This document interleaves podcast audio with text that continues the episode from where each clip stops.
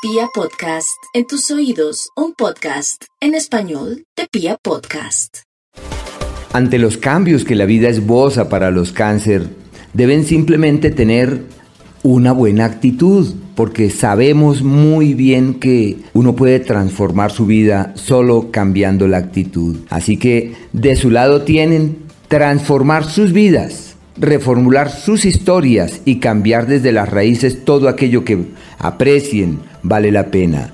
Así que la metamorfosis, el símbolo aquel eh, persa del ave fénix, que es resucitar, renacer, eh, rehacer, cambiar, empezar de ceros, todo eso es algo característico de los cánceres. Su prioridad, renunciar a lo que no es y entender que hay cosas que no están en nuestro camino Así que hay que soltar, hay que fluir y hay que entender que los cambios que se realicen ahora son la clave del éxito del mañana.